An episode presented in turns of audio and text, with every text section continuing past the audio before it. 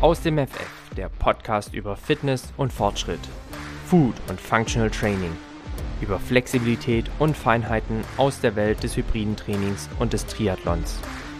Dich heißen herzlich willkommen Jan, Gründer von Janne Team und ich selbst, Tim, Gründer und Geschäftsführer des Fit und Fröhlich, der Akademie für besseres Essen, ganzheitliche Gesundheit und interdisziplinäres Coaching. Bei Aus dem FF bist du genau richtig, wenn du Fitness und Gesundheit nicht nur als Zustand erachtest, sondern sie als Lifestyle definierst. Wenn der Weg dein Ziel ist, dich der Fortschritt im Training antreibt und wenn dir nicht egal ist, mit welchen Lebensmitteln du diesen befeuerst. Jan und ich sprechen hier über alles, was uns bewegt. Wachse und bewege dich gemeinsam mit uns.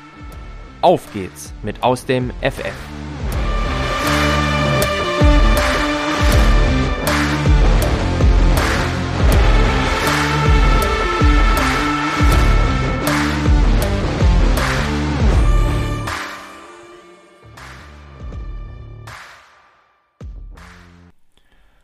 Einen wunderschönen guten Morgen, liebe Hörerinnen und Hörer. Wir melden uns wieder erwartend nach einer Woche schon zurück. Äh, Tim, wir können ziemlich stolz auf uns sein, ähm, dass wir den Rhythmus verkürzt haben, in der Hoffnung, dass wir vielleicht das Ganze beibehalten können. Ich bin immer noch ein das bisschen schon, begeistert. Schon sehr ambitioniert ja, aktuell. Ich, ich, weiß, ich weiß. ähm, aber ich bin immer noch begeistert von der letzten Folge und von dem ganzen Feedback. Ähm, das hat wahnsinnig viel Spaß gemacht. Und auch wenn wir die Stunde gerissen haben, ähm, war das, wie du, ich glaube, in der Auftaktfolge gesagt hast, wir machen einfach so lange, äh, solange wir Lust haben und solange es gut ist. Äh, und Denke ich, ich, ja. Beim letzten Mal auf jeden Fall das Gefühl, oder? Was sagst du? Ja, auf jeden Fall. Also hat erstens super viel Spaß gemacht mal wieder. Zweitens war es auch inhaltlich, glaube ich, sehr weiterführend für die Zuhörerinnen und Zuhörer. Und da wollen wir ja heute genau dran anknüpfen, nicht wahr? Absolut.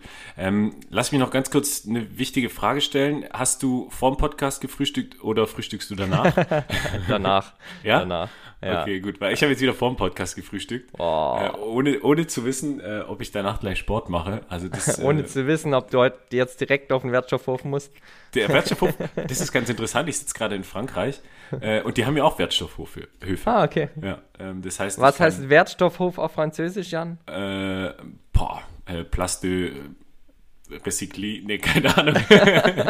äh, weiß ich nicht, muss ich mal rausfinden. Äh, liefere ich, liefer ich nach. Nächste Folge lieferst du nach, was Wertstoffhof auf Französisch ja, heißt. Machen wir ein kleines Vokabeltraining.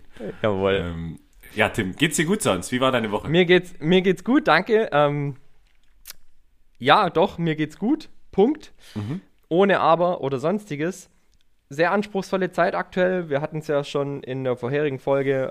Äh, Eröffnung vom Fit und Fröhlich steht kurz bevor, bringt natürlich mit sich, dass super viel zu tun ist, super viel vorzubereiten ist.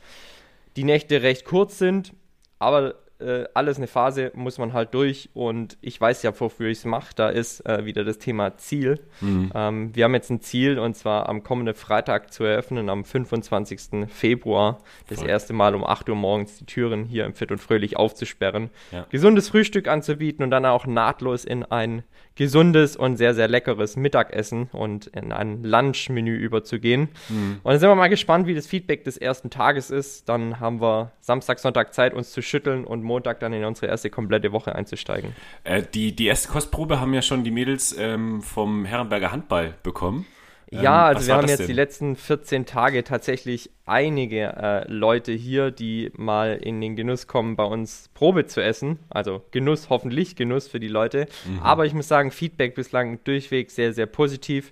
Wir hatten das komplette Center-Team des VfL-Centers hier in Herrenberg ah, okay. schon zu Gast. Das sind ja direkte Nachbarn von uns. Ja. Die haben unsere Brotkreationen verkosten dürfen. Feedback da sehr, sehr toll. Dann waren die ja, Handballerinnen der Zweitligamannschaft der SGH 2 Cuties am Mittwochabend zu Gast, haben eine, haben beide unsere Signature Bowl bekommen. Also ganz kurz zur Erklärung. Wir haben natürlich eine relativ schmale Karte, dadurch, dass wir nur zu zweit sind und äh, alles alleine schmeißen und auch keinen festangestellten Koch oder sonst irgendwas haben. Und von daher, ähm, natürlich ist unser Ansinnen, das Ganze so attraktiv wie möglich zu machen bei einem Arbeitsaufwand, der so klein wie möglich ist. Ja. Und dann ist natürlich dieses Bowl-System und Meal Prep und so super geeignet. Und wir haben beide gesagt, lass uns doch auf unsere erste Karte beide unsere Signature-Gerichte machen. Das heißt, ähm, es wird eine Katharina Bowl geben. Mhm. Ähm, die wir zubereitet haben und es wird eine Tim Bowl geben, die wir zubereitet haben und beide haben die Mädels eben verkosten dürfen, ein bisschen kleinerem Format, dass sie beide schaffen. Bei der Katharina war es äh, regionales Quinoa, wächst mittlerweile nämlich hier bei uns in der Region, Jan. Ach, das ist ja krass. Ja, ja, also Herrenberger Quinoa. Oh. Dann waren es verschiedene Wintergemüse. Dann hatten wir, ähm, was hatten wir noch dabei? Wirsing hatten wir dabei. Es war Karotte mit dabei. Und ja, bei mir waren es regionale Linsen, denn auch die wachsen hier in Herrenberg. Ja. Und die halt äh, auf eine fitte, aber auch fröhliche Art und Weise zubereitet, sodass es nicht allzu sehr nach gesund schmeckt, sondern mhm. im Prinzip ist unser, einer unserer Slogans Good Food Cool, also wirklich gutes Essen, richtig cool zubereitet. Ja. Ich glaube, das haben wir geschafft. Dann gab es noch einen kleinen Nachtisch.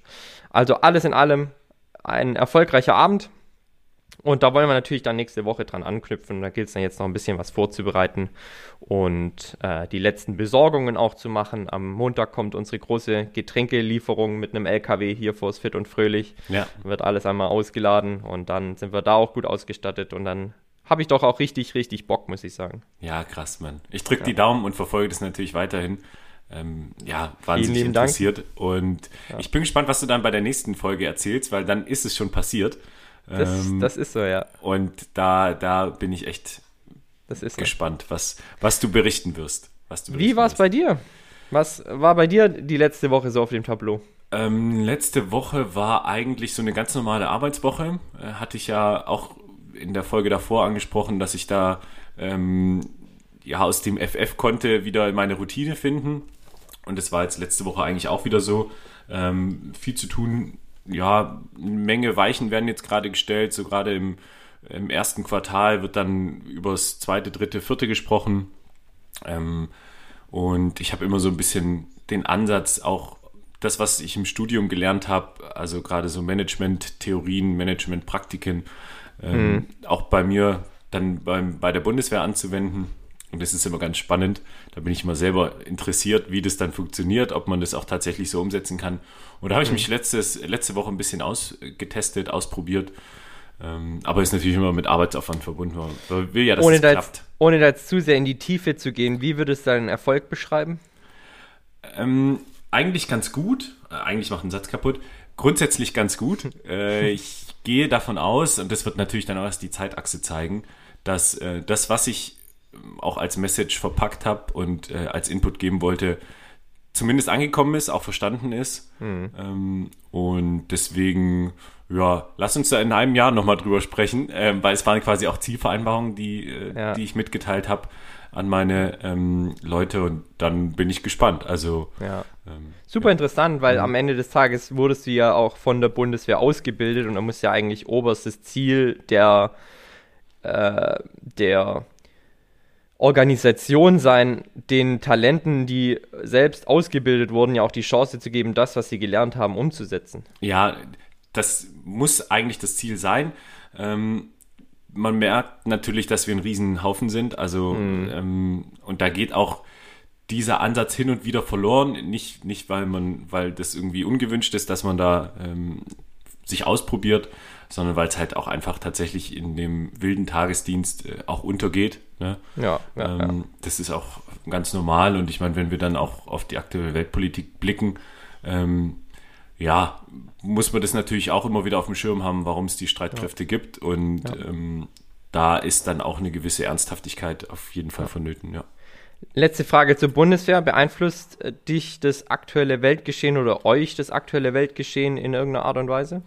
Ähm, also natürlich ist es, gibt es unseren ganzen Ausbildungsvorhaben und unserem Tagesdienst nochmal eine ähm, größere Relevanz, wenn das so mhm. äh, präsent ist in den Medien, aber auch natürlich in unseren äh, internen Kommunikationskanälen. Äh, Letztendlich bin ich sowieso schon in, in der Bereitschaft, auch ohne diesen Ukraine-Konflikt gewesen. Das ist ein ganz normaler äh, Rhythmus, den man immer wieder mhm. hat.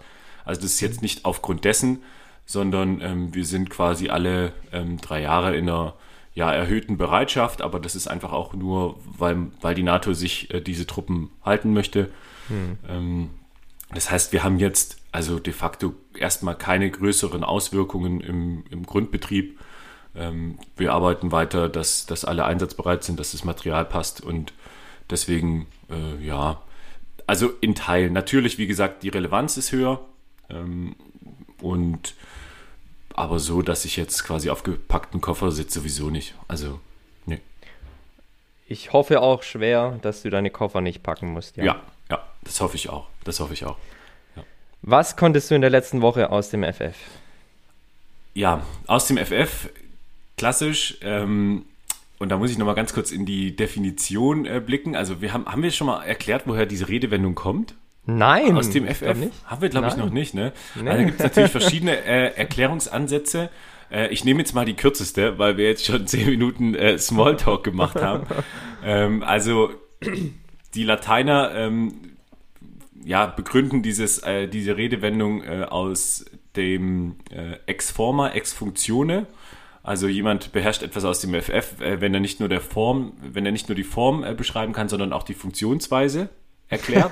ähm, jetzt gibt es natürlich noch aus dem Mittelalter ein paar Erklärungsansätze und äh, aus den Kaufleuten, aber letztendlich trifft die erste Definition, äh, die ich eben genannt habe, ähm, auch tatsächlich auf das, was ich jetzt aus dem FF konnte letzte Woche und das ist die kompetenzorientierte Ausbildung aus dem Stand. Ähm, mhm. Mit, mit Leben füllen und ähm, also ich, ich habe bei mir am Standort so eine ja, exponierte Position, wo ich immer wieder als Experte dann gefragt werde über mhm. das und das und das. Und mittlerweile ist es nicht mehr nur im Verband, sondern es rufen auch andere Dienststellen an. Ähm, und ich bin thematisch in einem ganz anderen Thema und dann klingelt das Telefon und dann äh, möchte ein recht hoher Dienstgrad Dinge von mir wissen. Na, und, stark. und da kann ich natürlich nicht äh, sagen, ja, jetzt warten Sie mal und äh, ich, ich schaue mal nach, sondern der will halt, der will Ergebnisse. Ja. Ähm, und das ist mir zweimal passiert diese Woche dass ich dann wirklich aus dem FF, äh, also wirklich äh, berichtet habe und äh, dann werfe ich natürlich auch mit ein paar Fachbegriffen um, um mich. Äh, das beruhigt dann auch schon mal den Gegenüber. Äh, das, äh, das verunsichert ihn und beruhigt dich wahrscheinlich. Ganz genau. Ganz so, genau. was meint dann jetzt schon wieder. Ja, oh, das habe ich noch nicht gehört. Ja, ja. Ähm, und äh, das ist mir zweimal passiert und zeigt mir auch, dass erstens ich ein erhöhtes Interesse an dieser kompetenzorientierten Ausbildung habe, mit dem allem, was dazugehört ähm, und mich da mittlerweile auch als, ja, ähm, nicht Experte, das ist vielleicht zu viel, aber sehr, sehr wissend äh, beschreiben würde. Mhm. Ja. Also Chor, wir hatten es ja schon mal in genau. einer Folge kurz ich, angerissen. Ich nerv da auch die Leute, wie gesagt, bei mir an der Dienststelle, deswegen werde ich hier auch im Podcast immer wieder darauf zurückkommen.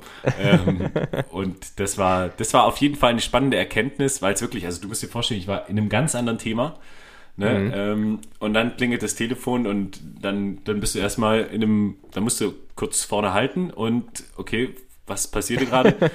Sortieren und gib ihm. Also, ja. Ja, cool. Das war bei mir so. Cool. Was, war, was war bei dir aus dem FF? Kurz und knapp, kochen. Oh. Ja, ja, ja, wir haben ja, wie ich schon sagte, Gäste jetzt die letzten Wochen schon zu Gast gehabt im neuen Fit und Fröhlich.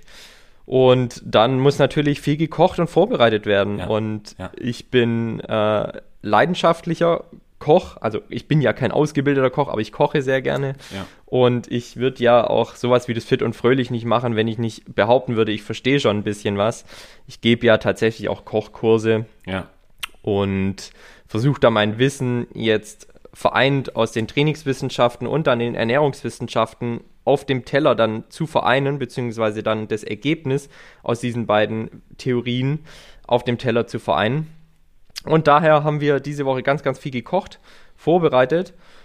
Und ich sagte es ja vorhin im, im Vorfeld schon, das Feedback ist überwiegend gut, beziehungsweise ist eigentlich durchwiegend gut. Zwei, drei kleine Dinge, die man noch verbessern kann, sind halt immer auf der Agenda, das ist klar. Ja. Aber ich glaube, selbst im Sterne-Restaurant wirst du nie alle zufrieden bekommen. Ja da musst du dir auch darüber im Klaren sein und es hat super viel Spaß gemacht, mit den Leuten dann wieder in Interaktion zu gehen, das unmittelbare Feedback auch der Leute zu bekommen mhm. auf das, was du gekocht hast. Ja. Weil am Ende ist es halt, wir sind beide ja sehr stark auch in der Theorie verankert, also du mit Coa, ne, es ist theoretisches Wissen, das Ja. du weitergibst. Das Ja. wird dann irgendwann transformiert in praktische Umsetzung. Aber auch ich in der Ernährungsberatung habe ja nicht unmittelbar abends die Ergebnisse, die wir eigentlich ähm, haben möchten, sondern es ist ein langfristiger Prozess. Und dann gehst du oftmals eben nach Hause und sagst, ja, was habe ich heute eigentlich den ganzen Tag gemacht? Ich habe 100 E-Mails geschrieben, habe zwei, drei Sachen im Online-Shop bestellt, habe, äh, ja, keine Ahnung, vielleicht noch das ein oder andere am Rechner gemacht. Aber beim Kochen du schnippelst, du machst, du tust und siehst unmittelbar ein Ergebnis und kriegst auch sofort ein Feedback. Und das finde ich halt das Überragende und Geile. Ja. Und darüber hinaus kann ich beim Kochen auch super geil abschalten. Ja. Und wir haben jetzt hier eine sensationelle Küche, die ist hervorragend ausgestattet, macht auch richtig Bock, mit den neuen Geräten zu arbeiten, auch da neue Dinge mal zu testen. Ähm, und von daher, letzte Woche stand Kochen ganz, ganz oben auf der Liste und habe hab mich da verwirklicht und habe auch neue Dinge ausprobiert, die Gott sei Dank funktioniert haben, soweit das Feedback. Und ja, da knüpfen wir dann die nächsten Wochen beziehungsweise heute und die nächsten Tage dann auch dran an und kochen weiter fröhlich und fangen auch natürlich an, schon die Dinge zu backen beispielsweise, weil wir auch eine kleine Karte für die Süßmäuler da draußen haben, die aber trotzdem eben gesund ist und mit viel Ballaststoffen und mit viel Mikro- und Makronährstoffen und gesunden Kohlenhydraten auskommt. Und dann freue ich mich auch auf das Feedback in der nächsten Woche, auf das, was wir da so produzieren. Ja, sau spannend. Ähm, Thema Ernährung, äh, und da versuche ich jetzt den Bogen zu schlagen zu unserer äh, thematischen Einbindung heute. Ähm, wir haben ja den Hörerinnen und Hörern die Möglichkeit gegeben, in dem QA mal ein paar Fragen zu stellen, die wir dann jetzt auch im Laufe des Podcasts beantworten wollen. Und äh, interessanterweise, also äh, äh, sarkastisch, ging es natürlich auch um Ernährung und äh, um Sport. Mensch, wer hätte das gedacht? Ähm, Gott sei Dank haben sie uns nicht irgendwie zu, Ach, stimmt, ja. zu. Astrologie befragt. Überleg mal, dann hätten wir ja an uns zweifeln müssen. Ja, ja, das hätten wir dann einfach nicht gesagt. Also, Ja, das, genau. das ist dann der Trick, ja. ähm, Großer Wagen kenne ich. ja, ich habe schon mal von großen Bären gehört. Ähm, Oh. Ja. Ähm, und deswegen haben wir ganz viele Fragen bekommen. Äh, Problem ist, ganz viele heißt, wir können natürlich jetzt nicht alle, ähm, also können bestimmt, aber äh, zeittechnisch äh, ist es ein bisschen ausufernd dann. Deswegen haben wir uns jeweils drei Fragen rausgesucht. Und ähm, ich würde vielleicht direkt anfangen, weil du gerade von äh, dem Thema Ernährung gesprochen hast und äh, was für eine Passion dahinter steckt und vielleicht auch warum ähm, die Ernährung so wichtig ist ähm, und wie du vor allem das Thema Ernährung bei deinem vollen Tagesablauf, äh, und das würde mich auch interessieren, ähm, wie du die hinbekommst. Also eine Frage, ähm, und damit beginne ich jetzt einfach mal, ähm, war, wie die Ernährung im Alltag ist, ähm, was wir essen und ob wir feste Zeiten haben. Und da direkt die Frage an dich. Ähm, Bist du einer, der dann während dem Kochen auch nascht oder wartest du das äh, Endergebnis ab? 0,0 naschig. 0, das ist eine, 0,0. ich, Ich schmeck ab, Ja? ich schmeck ab, ja klar. Okay. Aber ich nasch nicht. Also es ist nicht so, dass ich, wenn ich eine Möhre schnippel, mir da zwischendurch eine halbe Möhre hinter die Binde hau. Okay, gut. Ich musste, ich Ähm, musste dich hier gerade angucken auf dem Bild und dachte, vielleicht, vielleicht grinst der schelmisch, aber nee, Nee, tatsächlich. nee, nee, nee, tatsächlich. nee, nee, ist mein, ist mein echter Ernst. Hat folgenden Hintergrund. Jedes Mal, wenn du was oben in deine Luke reinkippst, außer Wasser, Kaffee und halt einfach nichts Zuckerhaltiges, also auch eine Möhre enthält ja Zucker, Ja. Hast du einen Insulinausschlag, beziehungsweise einen Blutzuckerausschlag und dann äh, logischerweise auch Insulinausschüttung. Ja. Und das versuche ich genau dreimal am Tag, maximal viermal am Tag zu haben, indem ich sage, ich habe meine drei Hauptmahlzeiten plus vielleicht einen Snack nach dem Training und das war's. Okay. Und deshalb auch ähm, dieses Naschen ne neben dem Kochen lasse ich komplett sein. Okay. Weil es führt dich, es führt dich in die Spirale, ne? Naschst du was Kleines, ähm, sättigt dich nicht, nachhaltig, logischerweise. Hast du einen einen Blutzuckerausschlag, hast du Insulin, dann kommst du in Unterzucker, musst du direkt wieder was naschen. Das mag jetzt bei einer Möhre nicht, nicht der Fall sein, aber diese vielen kleinen Snackereien summieren sich am Ende des Tages auch immer auf. Deshalb versuche ich in meinen Coachings beispielsweise den Klienten und Klientinnen auch immer zu raten, hey, reduziert eure Mahlzeiten auf das Minimum, was ihr könnt. Drei finde ich eine gute Anzahl eigentlich, Frühstück, Mittag, Abend. Zwei ist auch okay. Vier Hauptmahlzeiten finde ich jetzt schon wieder eigentlich unnötig, weil du bist ja den ganzen Tag eigentlich auch mit Essen beschäftigt. Mhm. Und wenn du jetzt nicht gerade massiv Krafttraining machst und ein Bodybuilder bist, beziehungsweise im Powerlifting unterwegs bist, dann sprechen wir von einem Gesamtkalorienanzahl am Tag von 1800 bis maximal 3000 Kalorien. Ja. Und die kriegst du in, in drei Mahlzeiten unter vier Mahlzeiten maximal. Ja. Hast du Zwischenmahlzeiten, also kleine Snacks? Ja, wie gesagt, nach dem Training vielleicht mal ein Shake Okay. oder ein Riegel. Ja. Aber das ist eigentlich so das Maximum auch quantitativ. Qualitativ versuchst du natürlich dann nach dem Training Kohlenhydrate und Eiweiße zu dir zu nehmen für die Regeneration, Open Window und so weiter. Ja. Aber ist jetzt nicht so, dass ich dann hinsitze und nach dem Training noch eine Schüssel Müsli esse, oder Mhm. so, Mhm. sondern tatsächlich irgendwie was Schnelles on the go, weil meistens auch eine Hauptmahlzeit relativ zeitnah danach dann folgt. Ja, ja. Wie Krass. ist bei dir? Ähm, also im Vergleich zu dir ist es bei mir wesentlich unstrukturierter. Ähm, hängt einerseits daran, dass ich ähm, vier bis fünf Mahlzeiten ähm, esse, aber davon sind ja zweieinhalb Hauptmahlzeiten. Also mein Frühstück würde ich als Hauptmahlzeit betrachten, weil das schon äh, umfangreich ist. Ähm, Mittagessen auch.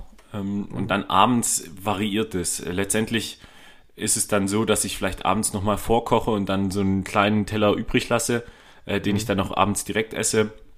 Oder abends äh, relativ, äh, relativ knapp zum Schlafen gehen nochmal ein ähm, bisschen Müsli, bisschen Quark, bisschen Das ist dein Betthupferl, ne? das ist mein Betthupfer, ganz genau, ganz genau. Ähm, hängt aber auch damit zusammen, weil ich halt dann früh morgens äh, trainieren gehe. Und wenn ich dann zu lange zwischen ähm, Essen und Schlafen ähm, ja, das Zeitfenster zu groß lasse, dann bin ich morgens unglaublich hungrig ja, ähm, und dann fehlt mir halt die Energie. Verstehe ich. Ähm, und wir hatten es ja letzte Woche, dass auch tatsächlich die Ernährung dann zum Training passen muss. Ähm, jetzt sagt man eigentlich, dass die Ernährung wichtiger ist äh, als Baustein, ähm, als, als die Bewegung, wenn man das vergleichen möchte. Also die Ernährung gibt da durchaus nochmal einen größeren Ausschlag.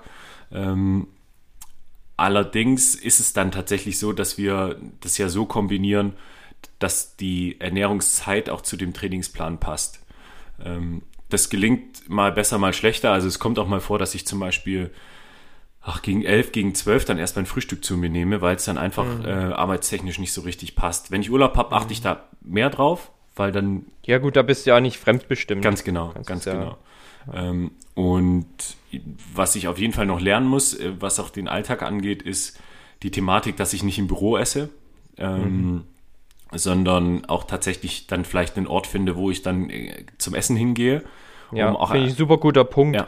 Hast du da die Möglichkeit?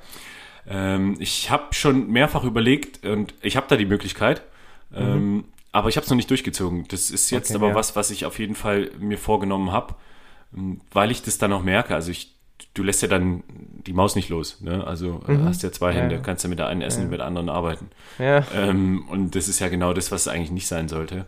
Nee, ganz genau. Ähm, und deswegen ist es immer ein bisschen schwierig, gerade während, während dem Arbeitsrhythmus und auf dem Übungsplatz zum Beispiel bin ich völlig lost. Äh, Also da, da schaufel ich auch in mich rein. Das, äh, das ist, da habe ich schon einen Ruf. Ähm, aber das ist dann auch wirklich Mist, das weiß ich dann auch. Ja. Ähm, auch was wir da essen, ist Mist. Ähm, Ich, ich kann mich an die Phase erinnern, wo ihr letztes Jahr im Ahrtal wart und Ja. da geholfen habt. Ja. Und du da halt oft das mal auch fotografiert hast, was du da isst. Ja.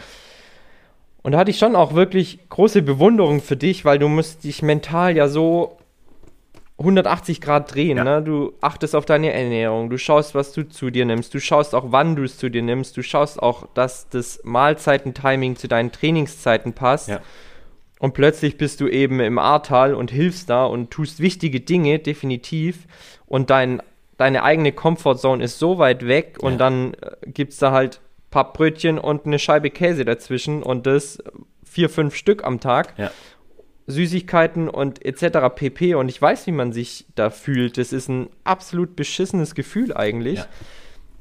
Aber am Ende ziehst du es halt trotzdem irgendwie durch und du gewöhnst dich ja schon auch irgendwo, weil du das große Ganze siehst. Aber das sind halt manchmal auch Themen, wo ich sage, ey, krass, also. Ja, das ist wirklich, wie du, wie du sagst, also man muss das dann auch unterordnen lernen.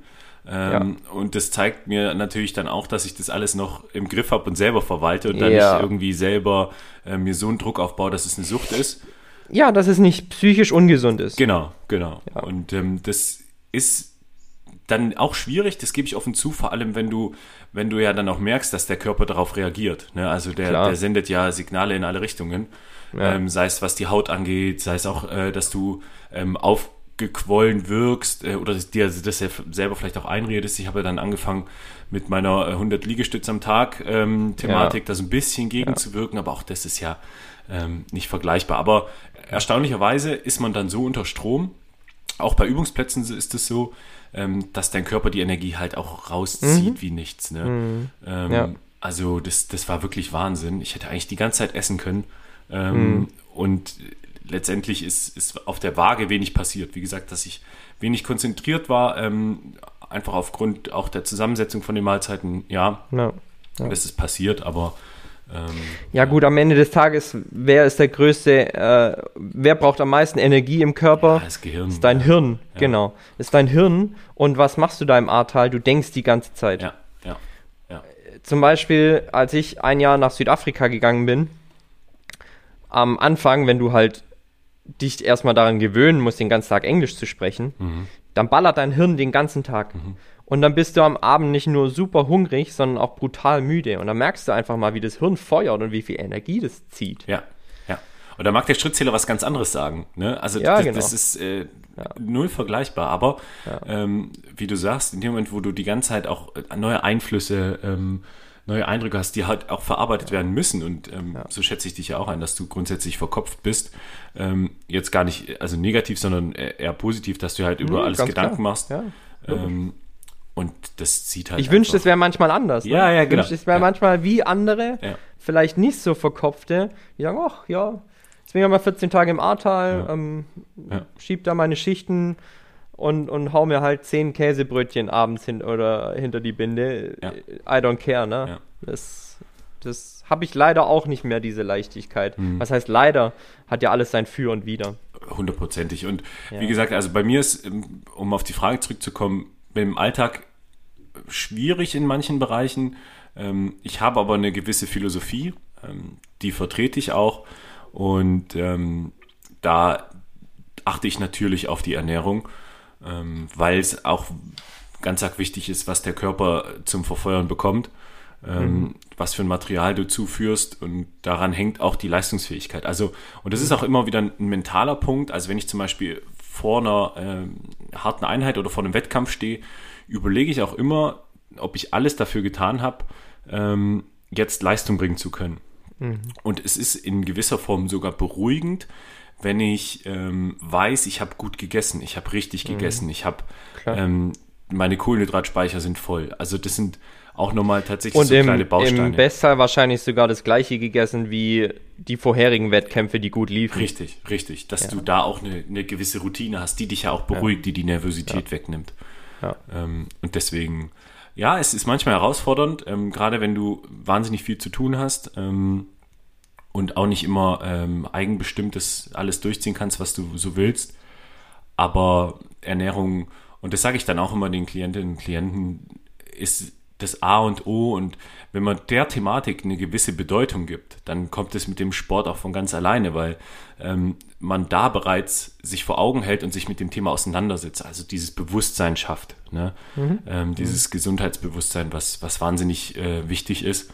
Und deswegen, ja, das, das zu der Frage. Vielleicht abschließende Frage an dich. Hast du eine Mahlzeit, die du für dich als wichtigste des Tages definierst? Ich habe überlegt, ob es das Frühstück ist, aber letztendlich ist es auch schon vorgekommen, dass ich das mal ohne. Ich würde sagen, das Mittagessen. Ähm, was total komisch ist, weil ich lege schon Wert auf mein, auf mein Frühstück, dass ich da ähm, das habe, aber ich würde sagen, weil da kommt auch der größte Anteil an Kohlenhydraten rein, ähm, dass es bei mir das Mittagessen ist. Ja. Also, wie ist es bei dir? Cool. Alles nur nicht das Mittagessen. Ach krass, okay. Ich sag dir auch, ich sag dir auch warum. Also ich, ich, ich genieße Frühstück schon sehr Mhm. und meistens folgt nach dem Frühstück auch eine Einheit. Von daher ist es relativ wichtig für mich. Ja. klar, jetzt könnte man argumentieren, oft folgt nach dem Mittagessen auch nochmal eine Einheit in Mhm. irgendeiner Art und Form. Aber Mittagessen ist oftmals das, was du schon vorhin angesprochen hattest, irgendwie recht hektisch und unrhythmisch und zwischen zwei Terminen und so. Und ich bin auch jemand, der Essen sehr zelebriert und genießt und Ja. auch ausführlich zu sich nimmt und sich dafür auch Zeit lässt, wenn es geht. Und dann sind halt die zwei Mahlzeiten am Rande des Tages, das heißt Frühstück und Mittag meistens die, die für die ich mir einigermaßen Zeit nehmen kann. Ja.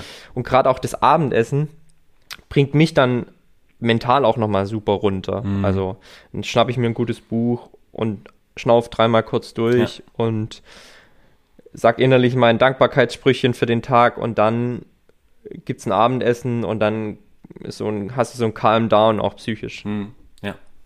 Ja, krass. Ja. Was im Übrigen auch dann wieder der Verdauung sehr zugute kommt, wenn du nicht unter Spannung isst und stresst. Ähm, weil auch Ich, hab- ich, Verdauung hab- ich ein habe den Weg wichtiges verstanden, Thema Tim. Ich werde in nicht mehr im Büro essen. Ja, du ich hast es dir ja abstellen. schon vorgenommen. Ja, nee, absolut richtig. Also das, Umsetzen, Kamerad. ja, ja. Mal gucken, was dann die Leute sagen, wenn sie mich im Besprechungsraum finden, äh, essen. Ja, mein Gott. Aber äh, ja, Vielleicht setzen sich dazu und sagen, das ist eine geile Idee. ja, denke ich auch, denke ich auch. Super. Deine erste Frage, Tim. Wie geht ihr mit Sportverletzungen um? Was macht ihr, wenn ihr euch verletzt habt?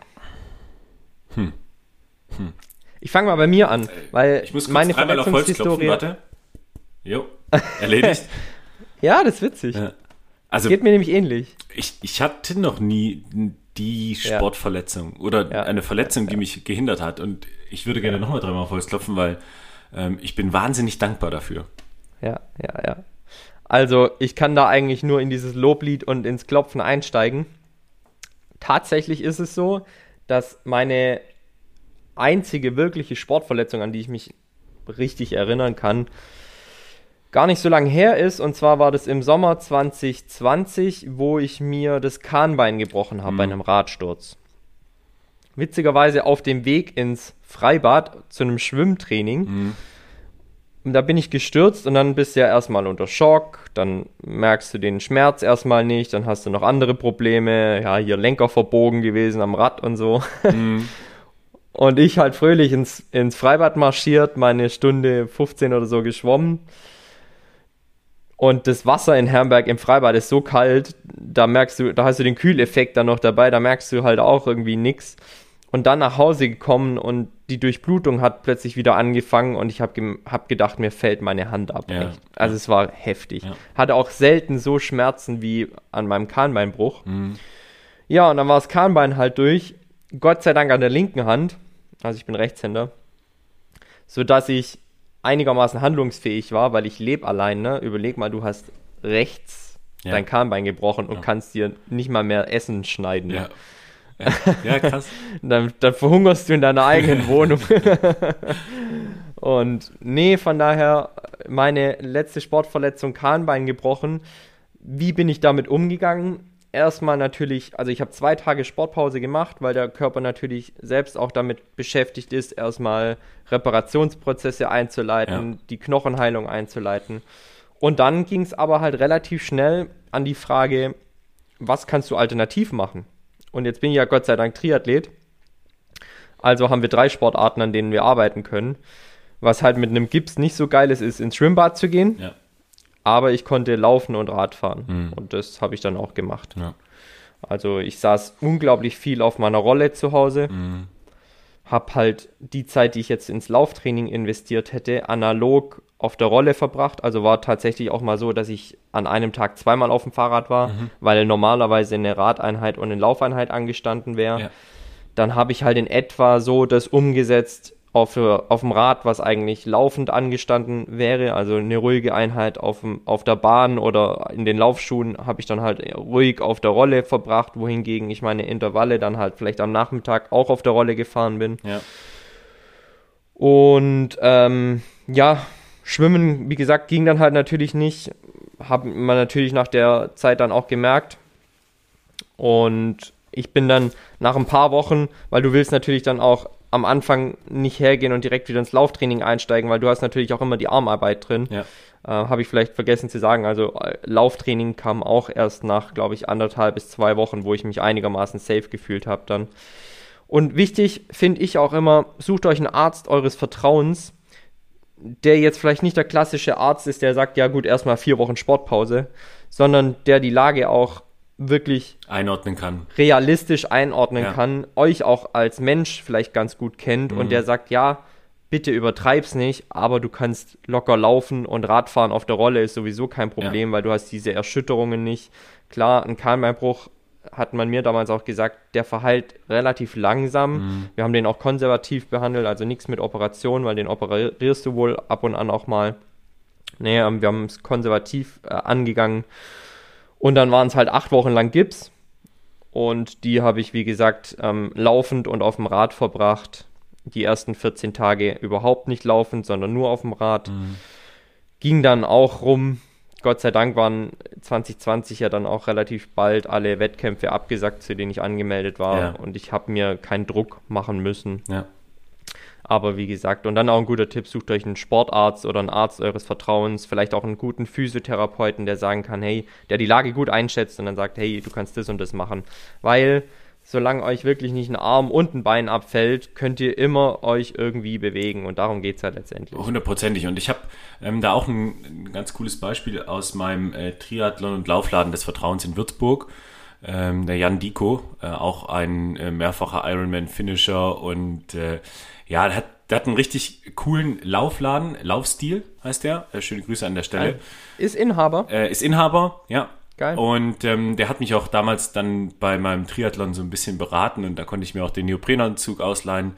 Mhm. Äh, und als ich dann zum äh, Ausleihen vom Neoprenanzug kam, ähm, hatte er auch dann den Arm in der Schlinge. Ne? Auch klassisch mhm. Fahrradsturz, äh, Schlüsselbein, mhm. glaube ich, äh, ja, oder irgendwas an der Schulter. Radfahrer. Genau, und dann hat er gesagt, aber in sechs Wochen ist halt dann auch ähm, ein Wettkampf.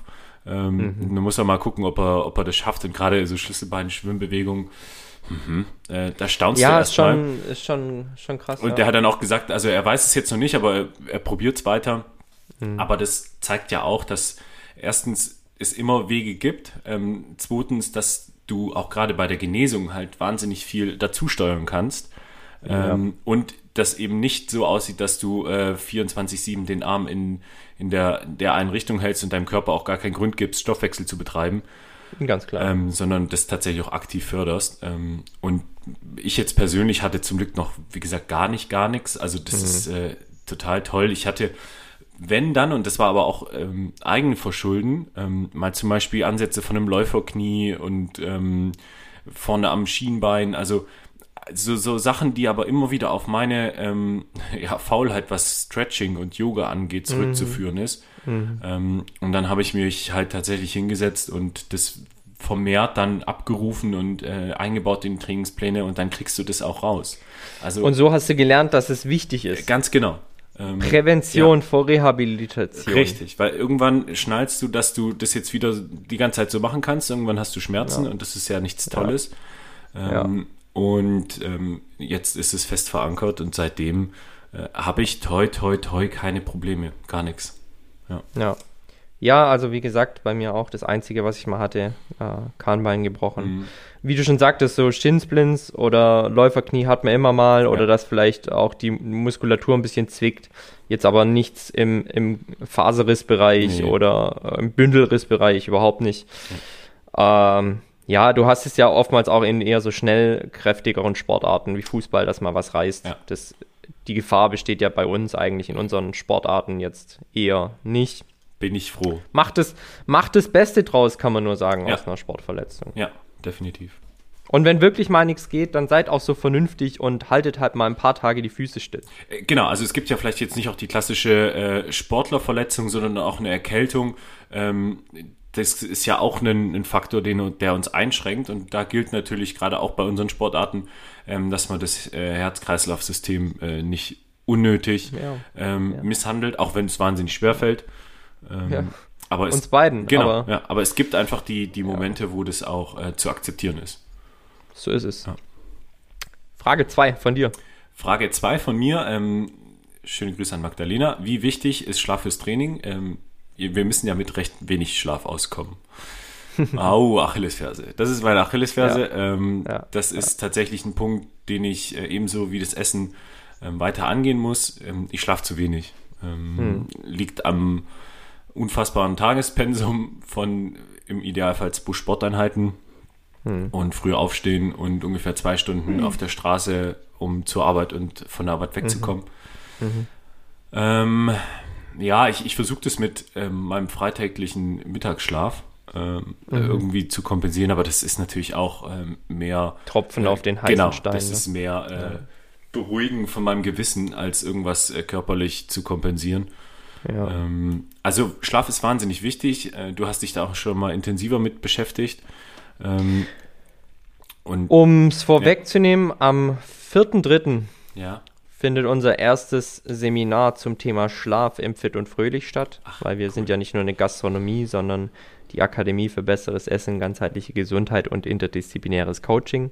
Und genau das interdisziplinäre Coaching ist ein ganz, ganz großer Punkt, der mir sehr wichtig ist und den wir in 14-tägigen oder im Rhythmus von 14-tägigen Seminaren dann auch aufgreifen. Und unser erstes Seminar wird sich tatsächlich zum Thema Schlaf kümmern und bewegen und drehen.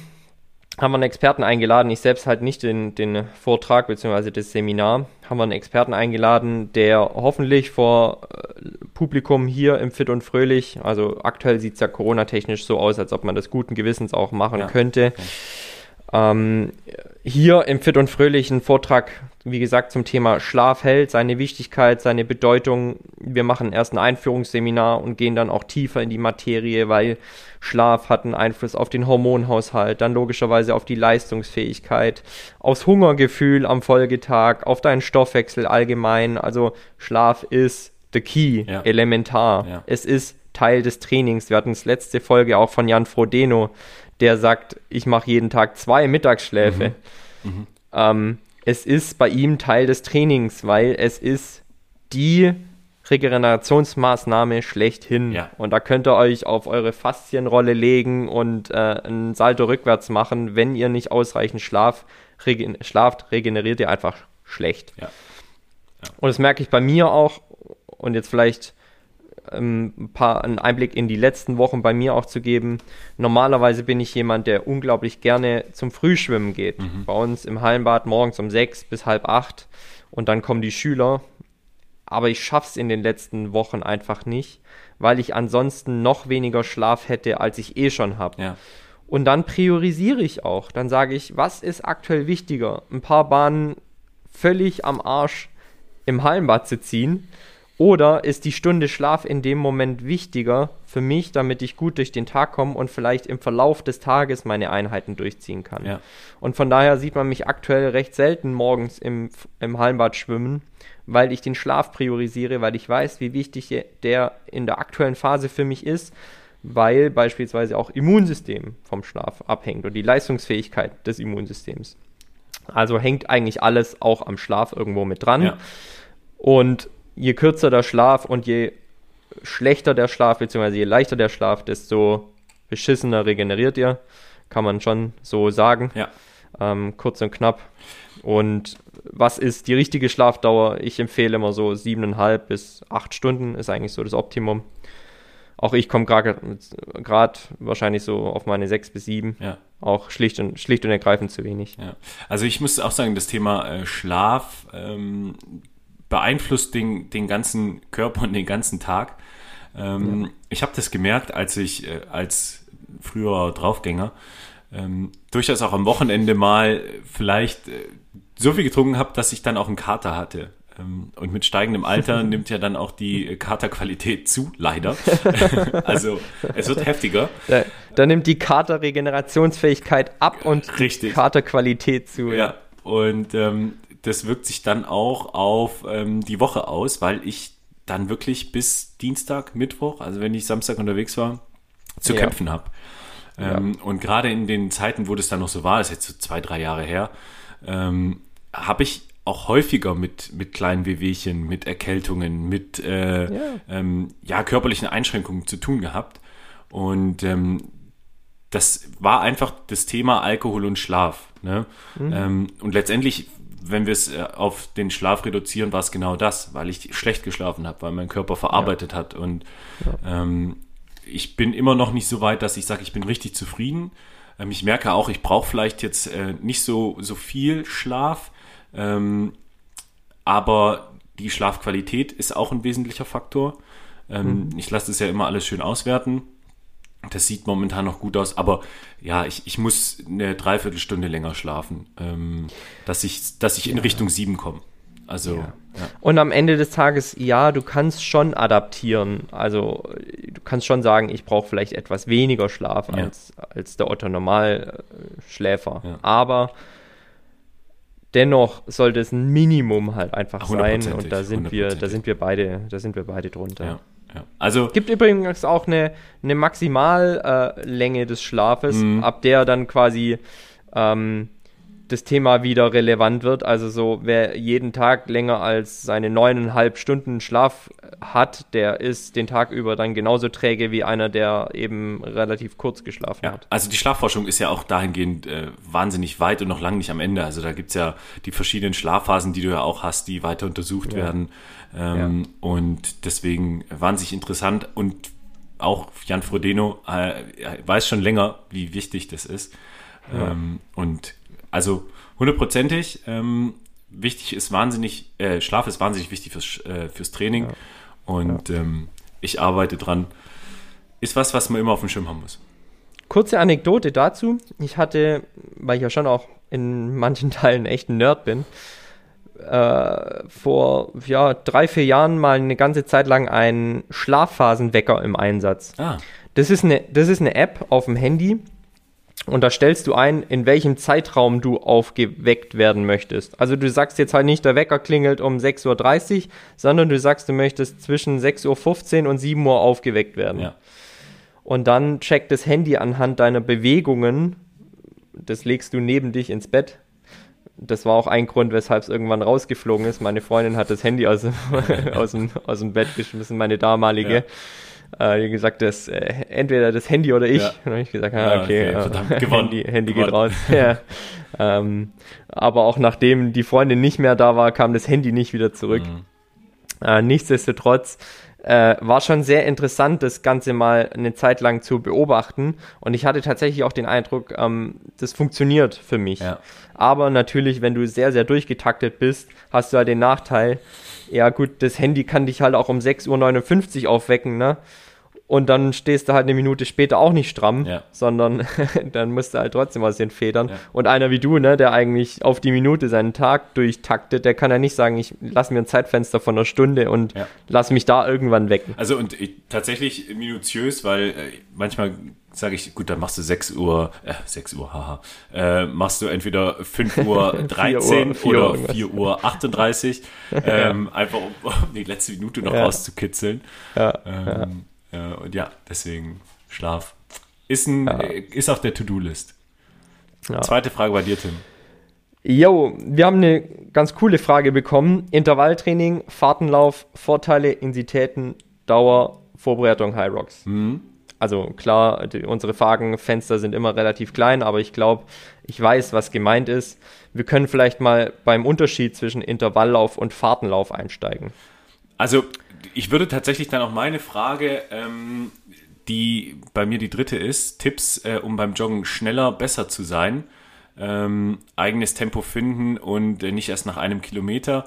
Geht so ein bisschen in die Richtung, weil eine ein Hinweis wäre, das Intervalltraining ganz fest mhm. äh, in den Trainingsplan zu, zu mhm. integrieren. Ja, dann machen wir doch so eine Kombifrage draus. Ja. Vielleicht steigen wir mal am Anfang zur Erklärung ein, was sind eigentlich die unterschiedlichen Laufformen, beziehungsweise welche Läufe gibt es denn so? Also wir haben den Dauerlauf, ne? Ja, klassisch. Im ja. Grundlagenbereich, ja. gibt allerdings auch einen Tempodauerlauf, beschreibt aber mehr oder weniger eine Tem ein Tempi, ja. also ein durchgehendes Tempo, das du eben über den Zeitraum X beibehältst. Ja. Ohne Variation. Dann hast du den, den Lauf an der Schwelle, ne? also wo du dann quasi ein Schwellentraining machst, um, um die, die Leistung quasi zu steigern. Also das ist schon wieder ein Trainingsaspekt. Ja. Was auch ein Dauerlauf sein ja. kann. Ja, also ist ja. auch meistens, also dass du wirklich über einen längeren Zeitraum an dieser Schwelle läufst. Genau, das wäre dann zum Beispiel so ein Tempodauerlauf. Genau, ne? ja. den, den machst du jetzt über 60 Minuten vielleicht, läufst an deiner Schwelle, der tut schon relativ weh, der, der zieht schon. Ja. Aber du hältst es durch. Ja. ja. dann haben wir äh, das Intervalltraining. Eine bis drei, beziehungsweise zwei bis drei Zonen, in denen du dich außerhalb deines Grundlagentrainings bewegst und die du abwechselnd zu deinem Grundlagentempo in dein Training einbaust. Beispiel dreimal sechs Minuten im GA2-Bereich. Also GA2-Bereich wäre zum Beispiel so dieser Schwellenbereich. Ja. Oder dreimal vier Minuten im Entwicklungsbereich. Also das sind jetzt halt meine Begrifflichkeiten. Da werden wahrscheinlich auch unterschiedliche Begrifflichkeiten in der Ausdauerwelt vorhanden sein. Ja. Ich weiß nicht, hast du dafür so eine Bezeichnung für deine Trainingsbereiche? Ähm, nee, eigentlich auch nicht. Ähm, ja. Also also hier in, in der Triathlon-Welt, so bei mir, sagt man so Grundlage GA2, also Grundlagenbereich 2, ja. das ist so der Schwellenbereich. Dann kommt man in den EB, den Entwicklungsbereich. Und dann gibt es halt noch VO2 Max, ja, genau. beziehungsweise ja. auf dem Rad dann halt auch Sprints. Ja. Das ist so grob die Aufteilung. Und im Intervalltraining, was, was ist Ziel und Zweck des Intervalltrainings? Es ist immer die Ansteuerung verschiedener vorwiegender Stoffwechselwege. Das heißt, im Grundlagenbereich haben wir vorwiegend den Fettstoffwechsel, den wir trainieren wollen. Im Tempotraining oder beziehungsweise im, wir hatten es gerade, den Schwellenbereich. Was willst du da? Da willst du eigentlich ökonomisieren. Das heißt, du willst, dass ein, ein Steady State zwischen Fettstoffwechsel und dem, äh, dem anaeroben Stoffwechsel, dem heißt dem Laktataufbau. Du willst den, den Laktataufbau auch trainieren, äh, den Laktatabbau auch trainieren. Ja. Das heißt, du hast immer Laktat vorhanden in deiner Muskulatur, der baut sich auf, aber auch gleichzeitig wieder ab, so dass du nicht in einen Laktatüberschuss kommst und übersäuerst und die, das Training abbrechen musst. Ja. Deshalb zieht es auch so ein bisschen, weil es einfach unangenehm ist. Aber man hält es durch. Das ist quasi so und dann haben die, die, die, höchste Belastungsintensität, die du über auch einen gewissen Zeitraum halten kannst. Einen relativ langen genau, Zeitraum. Ja. Der, ist sogar, der ist sogar fürs Radfahren beispielsweise definiert auf eine Stunde. Ja. Das nennt man dann FTP, also Functional Threshold Power. Ja. Das ist laut Definition die äh, Wattzahl bzw. die Power, die du über eine Stunde lang aufrecht erhalten kannst, wenn du wirklich all out gehst. Und anhand dessen äh, definiert man auch auf dem Rad beispielsweise seine Trainingsbereiche. Und dann haben wir noch den Entwicklungsbereich, das ist so der Spitzenbereich. In der Trainingslehre spricht man so von 85 bis 95 Prozent der maximalen Herzfrequenz, bei der man vorwiegend seinen anaeroben Stoffwechsel auch trainiert. Das heißt, du hast einen Laktataufbau, der sich akkumuliert und der auch dafür sorgt, dass du im Bestfall nach, diesen, nach dem Zeitintervall wirklich schon relativ hart pustest und guckst, dass du am besten wieder in deinen Grundlagenbereich zurückgehst, um zu regenerieren, um Laktat auch wieder das, abzubauen. Genau, dass, dass du die Tätigkeit in der Intensität halt nicht äh, so lange halten kannst. Also dass du die nicht, nicht aufrechterhalten kannst. kannst. Ja. Ganz genau, ja. ganz genau. Jetzt befinden wir uns im Ausdauersport ja nach wie vor in einer überwiegend aeroben Ausdauersportart. Du, als auch ich, haben wir auch in der letzten Folge schon mal festgestellt, sodass wir, und das ist mir jetzt relativ wichtig, dass das verstanden wird, immer davon sprechen, dass wir einen überwiegenden Stoffwechselweg haben. Ja. Das heißt, kein Stoffwechsel findet alleine statt, beziehungsweise steht für sich alleine. Selbst wenn du ganz, ganz easy und locker läufst, hast du nicht nur den Fettstoffwechsel, sondern du hast immer auch ein kleines bisschen Laktat im Blut. Und genauso ist es in der größten Schwellenleistung hast du immer auch etwas Fettstoffwechsel mit dabei. Ja. Das heißt, wir trainieren überwiegend äh, die Stoffwechselwege in diesen verschiedenen Intensitätsbereichen. Ja. Und was haben wir jetzt beim Intervalllauf im Unterschied zum Fahrtenspiel? Ich würde sagen, Intervalllauf ist das Ganze sehr, sehr strukturiert. Du kannst relativ gezielt ansteuern, welche Fettstoffwechselwege bzw. welche Stoffwechselwege du ansteuern möchtest. Kannst es auch super gut aufteilen innerhalb deiner Gesamteinheit. Beim Fahrtenspiel beispielsweise ist es so, das Ganze ist etwas unstrukturierter. Du baust beispielsweise auch mal Sprints ein, was man sehr gut machen kann, gerade auch im in Ausdauersportbereich trainierst du damals auch noch die, die, die neuronale Anstellung, Ansteuerung deiner Muskulatur. Mhm. Weil wir die in der Regel nicht allzu schnell und hochfrequentiert bewegen. In einem Dauerlauf hast du halt nur mal eine Schrittfrequenz von 160 bis 180 Schritte pro Minute. da äh, kommen wir halt an den Sprint nicht hin, ne? Und das verlernen wir mit der Zeit und von daher ist so ein, so ein Fahrtenspiel, wie man es ja auch nennt, oftmals schon auch ganz gut, ein bisschen Abwechslung ins Training zu bringen, das, das Sprinten beispielsweise nicht zu lernen, verlernen, die, die neuronale Anstrengung der Muskulatur nicht zu verlernen, gerade in diesem hochfrequenten Bereich. Am Ende des Tages ist auch das Fahrtenspiel, so würde ich das beschreiben, eine Art des Intervalltrainings. Würde ich ganz genauso beschreiben. Ähm, ich finde es eine schöne Möglichkeit, das Intervalltraining so ein bisschen abwechslungsreicher zu gestalten ähm, genau. und dann tatsächlich auch das ähm, Lauftraining so ein bisschen vielleicht auch die Streckenwahl ähm, anzuknüpfen ja, und ja. ähm, du in Würzburg könntest ja eigentlich die ganze Zeit bergauf äh, runterlaufen. ne? Genau, also und, und, ich sage dann auch tatsächlich so, ich mache jetzt einfach mal einen, ähm, ich nenne es dann ein paar Bergläufe ähm, aber da sind auch immer wieder unterschiedliche Tempi dabei. Und es ist auch ähm, nicht so starr, dass ich sage, ich, ich drehe jetzt vorne um und laufe dann wieder runter und wieder hoch, und, mhm. sondern mhm. ähm, gucke dann, dass ich da immer wieder ähm, verschiedene Intensitäten reinbringe. Und das ist eine, eine schöne Möglichkeit, auch das Laufen ein bisschen abwechslungsreich zu gestalten und dabei noch einen Trainingseffekt zu haben. Ähm, Ganz genau. Und ähm, genau. deswegen würde ich auch sagen, das Fahrtenspiel ist ein ist eine Art des Intervalltrainings, ja. Ja, ja. ja. Jetzt äh, vielleicht noch zur Dauer, kurz und knapp, kommt natürlich auf deinen Leistungsstand an. Ja, ja. Je geringer der Leistungsstand, desto kürzer ist die Einheit. Ja. Und du steigerst dann natürlich, um, äh, um Training, um Fortschritt zu haben.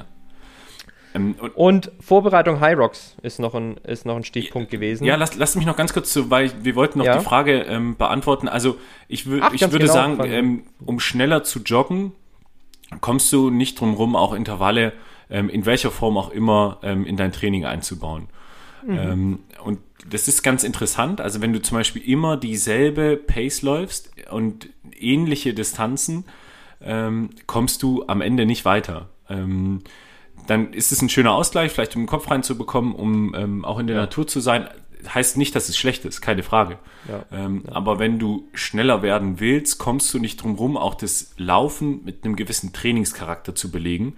Ähm, und auch vielleicht einen kleinen Plan zu erstellen und bewusst auch unterschiedliche ähm, Laufarten, also Tempi einzubauen. Also da, da muss man sich wirklich auch ähm, zwingen, dann vielleicht eine gewisse Struktur in sein Lauftraining zu bekommen. Und dann ist es auch leichter, ähm, vielleicht in sein Tempo zu finden, wobei ich auch immer sage, also bevor ich ein Intervalltraining mache, laufe ich mich zwei Kilometer ein, ähm, mhm. weil wir auch letzte Woche ähm, dann den, den Effekt beschrieben haben. Deswegen bereite ich mich auch aufs High Rocks äh, mit viel Laufen vor, ähm, ja. weil auch kurz vorm Wettkampf, also mein, war meine Warm-up-Phase, ähm, weil du erstmal natürlich den, den Puls nach oben schießen lässt, wenn du direkt anfängst zu laufen. Das ist halt einfach so. Ganz klar, ja. ganz klar. Und wir hatten es in der letzten Folge auch, was sind die bestimmenden Faktoren der Leistungsfähigkeit im Ausdauersport? Einmal VO2 Max und einmal VLA Max. Das heißt, die musst du jeweils nach oben bzw. nach unten bringen. Wie bringst du VO2 Max nach oben? Du hast die Möglichkeit, lang und langsam zu laufen oder kurz und knackig ja. mit Intervallen. Ja. Und äh, deswegen. Weil lang und langsam bedeutet Mitochondrienbildung durch Untereinbeziehung von Sauerstoff. Das heißt, langsame Läufe, langsam, schnelle, auch mal ganz gern zackig und knackig und schnell. Ja. Und äh, damit würde ich auch sagen, ist die Frage dahingehend beantwortet. Vorbereitung High Rocks hatte ich ja auch schon angedeutet. Ähm, letztendlich dreht sich beim High Rocks wahnsinnig viel ums Laufen. Ähm, eine klassische High Rocks Einheit, wo Laufen im Schwerpunkt ähm, auch betrachtet ist, habe ich jetzt letzte Woche gemacht beispielsweise. Ähm, ich war acht Kilometer, glaube ich, laufen oder sieben und habe nach jedem Kilometer dann eine kleine ähm, Kniebeuge, äh, Burpee ähm, Einheit gemacht. Also nach jedem Kilometer quasi kurz unterbrochen, dann 15, 20 Burpees gemacht und dann weitergelaufen. Ähm, wichtig ist, wie gesagt, dass das Laufen ähm, eine übergeordnete Rolle spielt und man sich da auch einen Plan schmiedet. Ähm, die ganzen Kräftigungssachen und das ganze Thema, äh, wie man dann durch die Übungen kommt, das ist natürlich auch wichtig und darf nicht unterschätzt werden, aber ähm, der, der beste Hyrox-Athlet ist, ist ein wahnsinnig guter Läufer. Also. Ja, ja, ja. Ähm, und ist ein ganzheitlicher Sportler, das haben wir letztens auch mal in der Folge besprochen. Ja. Was sind die überwiegenden äh, Anforderungen an Hyrox. Das ist eine aerobe Kapazität, das ist aber auch eine anaerobe Kapazität, weil du bei äh, den Wallballs dermaßen viel Laktat aufbaust, Ja. dass es halt auch mal richtig wehtut. Ja. Und dann brauchst du Pufferkapazität, dann brauchst du, ähm, dann brauchst du auch einfach Biss und, und äh, Schmerztoleranz Richtig, brauchst du auch. richtig, äh, richtig. Das brauchst du im Hyrox eben auch und da musst du mental eben auch auf der Höhe sein, zu sagen, ey, ich erkenne den Schmerz auch an, Ja. sag ihm Hallo und akzeptiere den Zustand der Übersäuerung in dem Moment, bis es halt wirklich nicht mehr Ja, geht. ja. Also das, das kann ich an der Stelle noch sagen. Äh, Tim, deine, deine dritte Frage. Nee, du warst dran, oder? Das war Ach so, das, nee, wir hatten ja genau, deine das war die kombinierte, richtig. Ach, Ja. Na dann. Äh, meine dritte Frage. Vegane Ernährung. Wie geht's ohne Fleisch? Oh, jetzt, also das klingt jetzt abgesprochen, ne? Weil wir, wir gehen schon in die Richtung meines äh, Vorbilds der Woche. Ja. Ähm, fang, Haben wir nicht übrigens. nee, haben, haben wir da wirklich draußen. nicht. Das ist genial. Ähm, fang du mal an, weil ich würde den Faden gleich aufnehmen und dann überleiten. Okay, spannend. Wie geht's ohne Fleisch? Zuerst mal die Frage, geht's ohne Fleisch? Jan, was sagst du? Klar geht's ohne Fleisch. Ja, Geht auch ohne Fisch ohne übrigens. Fleisch. Es geht auch ohne Fisch, ja. Ist nicht Fisch, nicht Fleisch. Äh, tatsächlich. Und wir haben im Vorfeld die Frage kurz besprochen und auch gesagt, ähm, lass uns nicht zu wissenschaftlich werden. Aber kurz und knapp, was sind die kritischen Nährstoffe in einer veganen Ernährung? Gibt es natürlich einige, weil du tierisches nicht immer durch pflanzliches ersetzen kannst. Da spielt Bioverfügbarkeit eine Rolle, aber auch einfach, was ist denn in den Pflanzen drin, was in dem Tier nicht drin ist. Und es sind einfach einige Nährstoffe, muss man sagen, und die muss man im Auge behalten.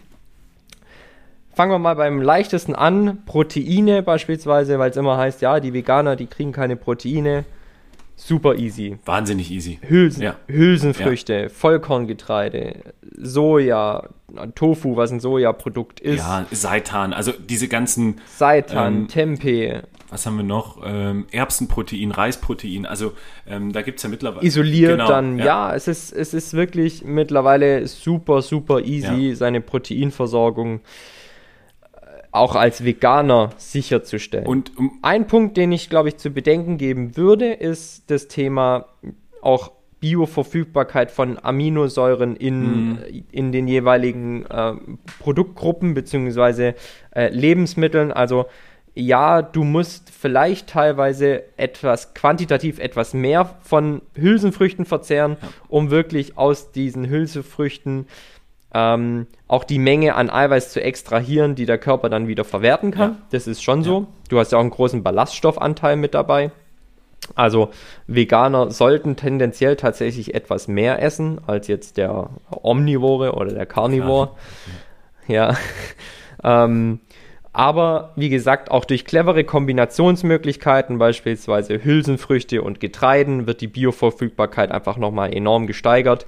Du kriegst ein vollwertiges Aminosäureprofil und dann ist es auch kein Problem. genau, also man, man darf halt nicht wirklich den, ähm, das Steak neben ähm, Seitan legen, sondern es geht, wie du sagst, auch um die Kombination von den, von den ganzen ähm, Ernährungsparametern, die eben dann auch die Bioverfügbarkeit erhöhen. Also ähm, So ist keine, es. keine So ist Frage. Und deswegen sage ich auch, also wir leben, glaube ich, in der prädestinierten Zeit, dass wir uns glücklich schätzen können, dass es so tolle Alternativen gibt mittlerweile, die auch so äh, ausgewogen sind. Ähm, und meine Erfahrung, ohne das jetzt auch in, in die Länge zu ziehen, ist, ähm, dass das Bewusstsein, was ich auch vorhin angesprochen habe, dadurch viel mehr gegeben ist und viel mehr auch gefordert ist, weil du dich auch mit den äh, Nahrungsmitteln anders auseinandersetzt. Ähm, du, Ganz klar, Du ganz betrachtest die Makronährstoffe ganz anders. Du äh, betrachtest aber eben auch die, die Aspekte der, ja, der Aufnahme der, der Bioverfügbarkeit. Also es ist ganzheitlicher geworden, meine Ernährung durch die Umstellung. Ja. Ja, ja, ja. Ja, es gibt ja auch ganz interessante Studien, beispielsweise zum Thema, ähm, wie gesund sind Veganer. Ja. Und im Vergleich zur, äh, zur Durchschnittsbevölkerung sind sie eigentlich äh, gesünder. Das liegt jetzt nicht daran oder mag jetzt nicht nur daran liegen, dass sie sich vegan ernähren, sondern dass sie sich halt per se auch einfach ausführlicher mit ihrer Ernährung beschäftigen. Und dann sieht man ja schon, was es ausmachen kann, wenn du einfach mal hinten drauf schaust, was eigentlich in deinem Schnitzel so drin ja. ist oder ähm, in deiner, in deiner auch veganen oder nicht, nicht veganen Zubereitung ja. und dass Convenience-Produkte halt einfach scheiße sind, das weiß der Veganer. Ja. Ähm, der Otto-Normalverbraucher im Zweifel halt nicht, weil er alles zu sich nehmen wird und es ihm dann in dem Moment vielleicht wurscht ist, was da hinten drin ist. Der Veganer muss halt erst per se mal hinten drauf schauen und schauen, okay, haben wir Ei mit drin, haben wir Milch mit drin, haben wir Honig mit drin und von daher, ähm, ja, äh, ist da die Bevölkerungsgruppe oftmals einfach ja schon per se bewusster und dadurch auch gesünder. Genau, genau. Bist du komplett vegan? Nein. Nein. Nein. Ja. Nein. Ich, ich weiß nicht, ob wir das mal kurz ich meine, ich meine, ja, ja. Ja, also bei mir ist das Thema ähm, viel Ausdauersport in Kombination mit dem Eiweißbedarf durch Hülsenfrüchte äh, ein kritisches gewesen. Mhm. Ich habe es mal über eine längere Zeit dann auch schon auch versucht. Aber wir haben das Thema, du musst quantitativ mehr essen und dann halt auch mehr Ballaststoffe zu dir nehmen, was im Ausdauersport äh, relativ schnell zu Problemen führen kann, Magen-Darm-Trakt. Ja. Ähm, ja. Und dann habe ich auch irgendwann gesagt, okay, lieber ab und an mal hochwertige Milchprodukte, Eier ähm, habe ich in meiner Ernährung. Aber ansonsten ja halt fleischlos und mhm. vegetarisch. Ja, ja. Nee, ja. Sehe ich ganz genauso. Also es ist dann durchaus auch herausfordernd, da immer die, die Alternativen zu finden, eben auch in der Quantität. Und ähm, aber auch so, es ist mittlerweile wahnsinnig ähm, schön zu sehen, was da passiert, ähm, dass sich auch mehr und mehr mit der Thematik beschäftigen und ähm, ja. es da einfach tolle Alternativen gibt. Ja. Und auch die Lebensmittelhersteller G genau. mitziehen. Ja. Und da jetzt vielleicht, eigentlich wollte ich es am Ende nennen, aber jetzt steigen wir halt da mal kurz mit ein.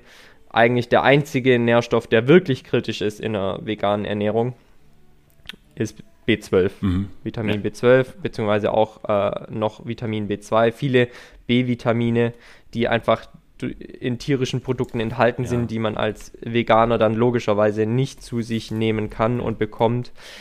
In der Regel ist es so, die Veganer werden es wahrscheinlich schon festgestellt haben, vielen Produkten ist mittlerweile B12 zugesetzt. Ja, genau. Ja.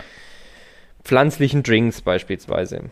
Ähm, auch äh, Fleischalternativen jetzt mittlerweile oftmals.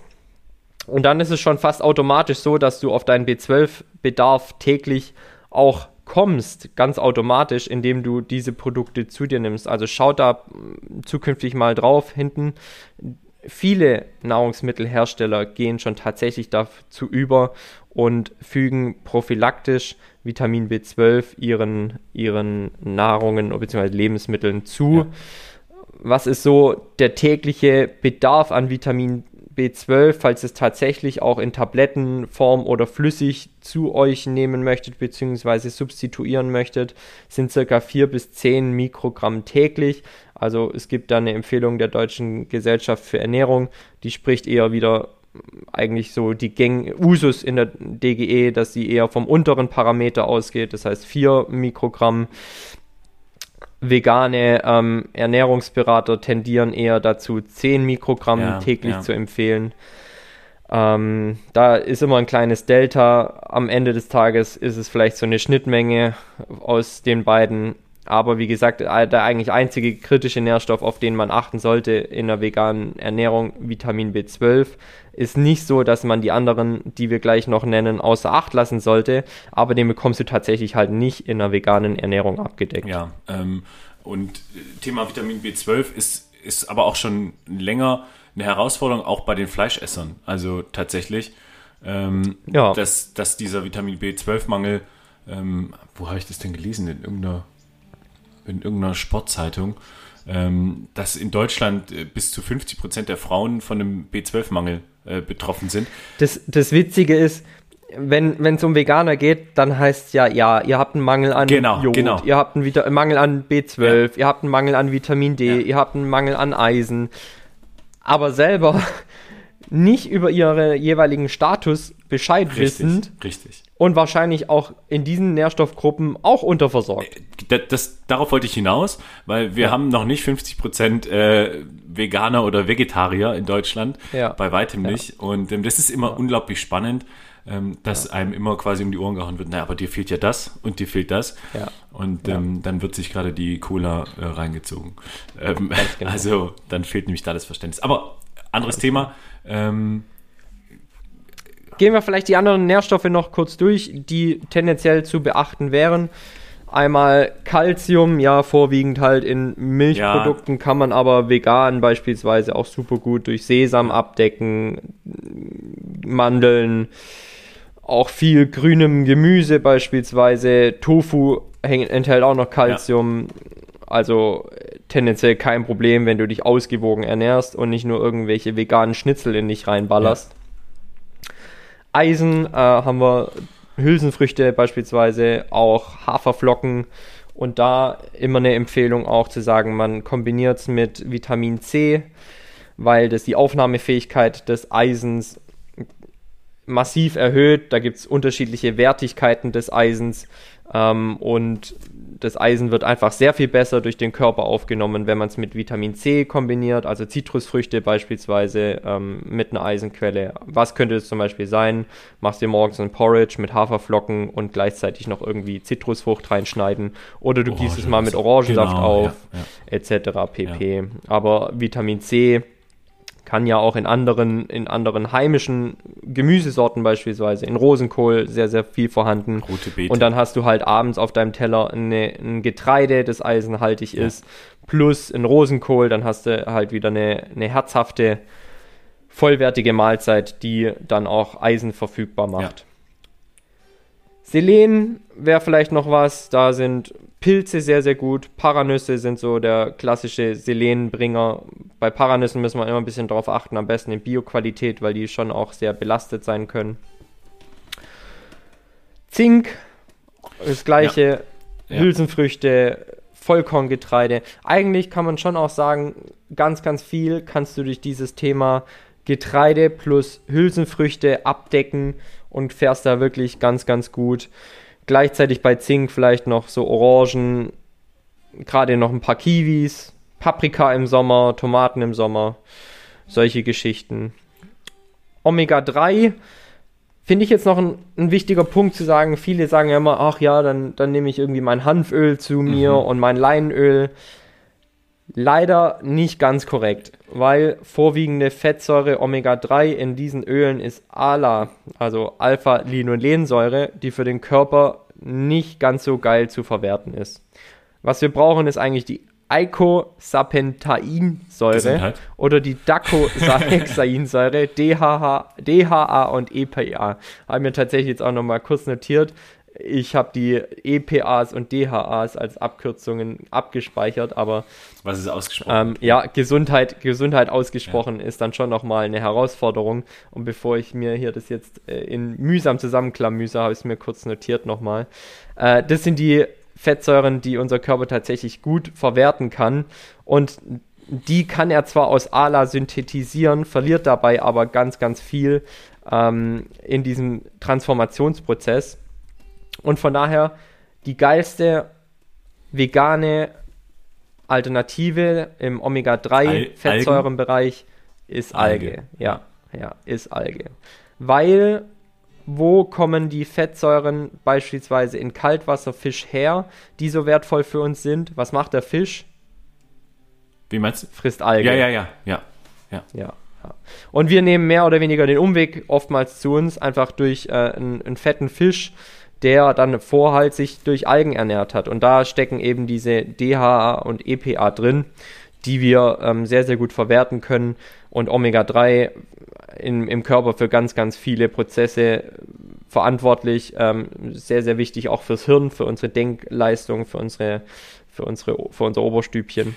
Ja, und, und auch die Herstellung von dem Omega-3 aus, äh, aus Fischöl, das ist halt auch wieder ne, ähm, auch ein, Ja, schon grenzwertig, ist allgemein die, die Fischzucht und ähm, die Fischindustrie, das ist, ist ein anderes Thema, aber ähm, Ja. da macht man nicht nur seinem Körper was Gutes, sondern tatsächlich auch der Umwelt noch, äh, wenn man tatsächlich Ja, auf die. Algenform geht. Ähm, Ja, ganz klar. Und ich finde die eigentlich geschmacklich auch ganz geil. Die sind sehr äh, interessant und super abwechslungsreich. Ja, ne? ja. Wir Deutschen, wir beschäftigen uns ja recht wenig mit dem Thema Alge in unserer Ernährung. Aber die Asiaten haben das Ganze ja perfektioniert, mehr oder weniger. Wahnsinn. Und, und wer mal beim Asiaten so einen richtig schönen Algensalat zuvor wollte ich gerade sagen, hatte nur, mit ein bisschen Sesam drüber. Berührung äh, letztendlich. Das, Ja, super lecker. Und Superfood. ich meine, klar, um jedes Sushi, um jedes Sushi-Röllchen ist Alge rum. Essen wir auch und es ist super schmackhaft. Also es geht und man muss sich halt das vor Augen halten und bewusst machen und dann ähm, ja geht es, geht es äh, und schmeckt sogar noch ganz abwechslungsreich und wie ich finde sehr lecker. Würde ich auch sagen. Und, lass mich äh, das vielleicht noch kurz abschließen mit meinem Vorbild der Woche. Ähm, oder oder hast du noch äh, eine Ergänzung? Einen Nährstoff hätten wir Ja. noch. Willst du erst ein Vorbild bringen oder soll ich kurz Nee, mach, äh, mach, mach ruhig dein, den Nährstoff noch, weil das ist eine schöne Okay. Überleitung. Ja. also zwei sind es eigentlich noch. Jod, ähm, gar kein Thema durch jodiertes Speisesalz. Da würde ich jedem zu raten. Übrigens auch dem Nicht-Veganer, weil Jod auch ein kritischer Nährstoff hier bei uns in Deutschland ist. Früher hat man Jod dem Leitungswasser zugesetzt, das weiß man ähm, heute gar nicht mehr.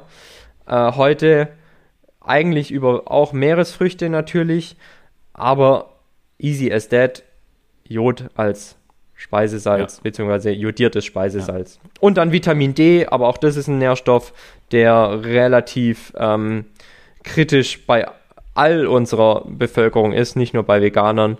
Da äh, haben, sagen wir eh die ganze Zeit, achtet da auf euren Vitamin D-Status, checkt den ab und an, einmal vor dem Winter, einmal nach dem Winter, fragt euch, was ihr an Vitamin D über den Winter zu euch genommen habt und adaptiert dann in dem Folgejahr in dem Winter. Süßkartoffel ist da eine ganz äh, spannende Thematik. Also die haben enthält auch Vitamin D. Dann ähm, in Champignons meine ich, müsste auch Vitamin D. Pilze, Ja. ja. die können tatsächlich, tatsächlich relativ viel Vitamin Genau. D synthetisieren. Gibt es auch einen richtigen Hack tatsächlich. Mhm. Wenn die Sonne mal scheint und du zu Hause ein Packen Champignons hast, Ja. machst du die Folie weg und stellst sie aufs Fensterbrett. Es äh, sorgt tatsächlich nochmal, erhöht nochmal massiv den Vitamin D-Gehalt eines Ja, Champignons. und das ist auch übrigens die Lösung, wenn du einen Vitamin D-Mangel hast, in die Sonne gehen. Äh, insofern äh, Sonne vorhanden. Und wir hatten in, Mhm. Ja. Norwegen, weil wir da auch zu der äh, Jahreszeit waren, wo es halt lange dunkel war, auch Vitamin D-Tabletten bekommen. Ähm, Ja. Einfach dann nochmal zur, zur Unterstützung, weil es halt ein, auch tatsächlich wichtig ist, ja. Ja, ja. Ja, äh, so, so viel von mir zum Thema vegan und geht's ohne Fleisch. Kurz und knapp, ja, es geht. Ja, es geht und äh, es geht auch tatsächlich nochmal nachgewiesen. Sagt dir Ross und Hu Hugo Turner was? Nee. Sagen dir nix. Okay. nee. Ähm, Vorbild, Ach, es sind zwei Kerls, Ge- Ross und Hugo. genau. Ähm, mein Vorbild, Ja. meine Vorbilder der Woche Ja. ähm, Ist genehmigt. Sind, sind Briten, ähm, eineiige Zwillinge und äh, dafür bekannt, sich extreme Herausforderungen zu stellen. Und extrem würde ich das jetzt nicht nennen, aber ähm, sie sind durch die eineiige Zwillingstatsache genetisch identisch und das macht sie ja also zu einem perfekten Versuchsobjekt. Ja. Ähm, und die wollten das wissen, was wir jetzt eben besprochen haben, äh, was gesünder ist, pflanzlich oder auf Basis von Fleisch und Fisch zu ernähren. Haben ähm, zwölf Wochen lang ähm, den Test gemacht und das ist jetzt, glaube ich, letzte Woche dann veröffentlicht worden, deren Studie. Und ja, tatsächlich kam raus, ähm, dass der Ross, der hat sich vegan ernährt, äh, zwei Kilo verloren hat ähm, seine Blutwerte sich massiv verbessert haben im Vergleich zu seinem Bruder. Ähm, Der Körperfettanteil des Sportlers, also es sind Sportler, muss man an der Stelle auch sagen, ähm, äh, um einen ganzen Prozentpunkt auf 12 Prozent gefallen ist. Und ja, äh, der hat sich fitter und konzentrierter gefühlt. Das gibt er natürlich alles an. Und die zwei haben auch in England einen Ruf, dass sie ähm, wenig mit irgendwelchen Leuten zusammenarbeiten, sondern das alles auch am eigenen Körper erfahren wollen. Ähm, das heißt, es ist jetzt vielleicht nicht so wie, wie die Game Changer ähm, Doku, die natürlich spannend die ist. tendenziös, die tendenziös Ganz ist. genau. Ja. Ähm, Ja.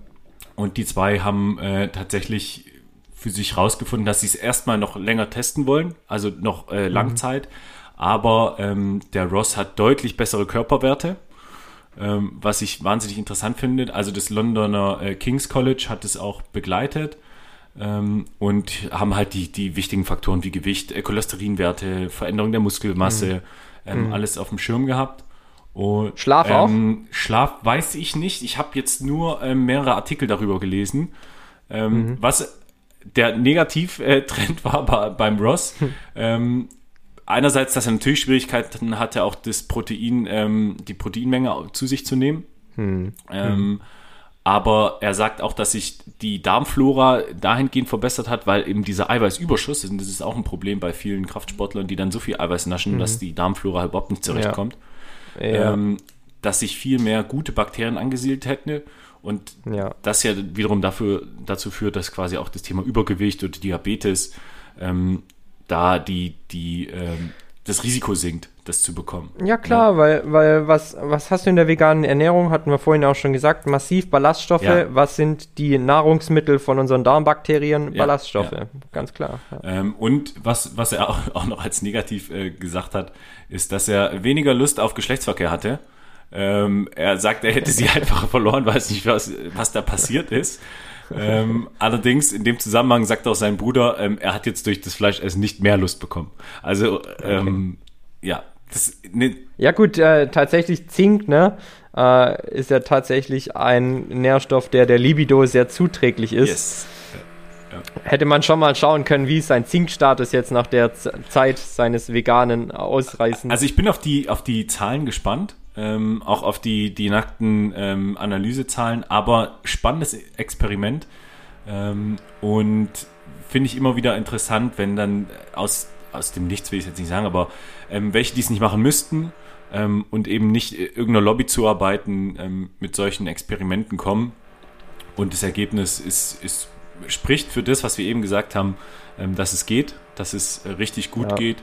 Und ja dass man vielleicht den Fleischkonsum grundsätzlich überdenken kann, äh, nicht muss. Ist eine äh, intrinsische ja. Thematik, muss man in sich bewegen und verändern. Ähm, ja. Und das sind meine Vorbilder der Woche. Stark, ja. stark. Ähm, hatten wir noch eine Frage bei dir? Nee, ne? Wir hatten alle beantwortet. Wir waren durch. Weil ansonsten würde ich jetzt auch zu meiner, zu meinem Vorbild der Woche kommen. Sehr gern. Kurz und knapp, es ist Frank-Walter Steinmeier alter und neuer Bundespräsident und damit Staatsoberhaupt unserer Bundesrepublik Deutschland.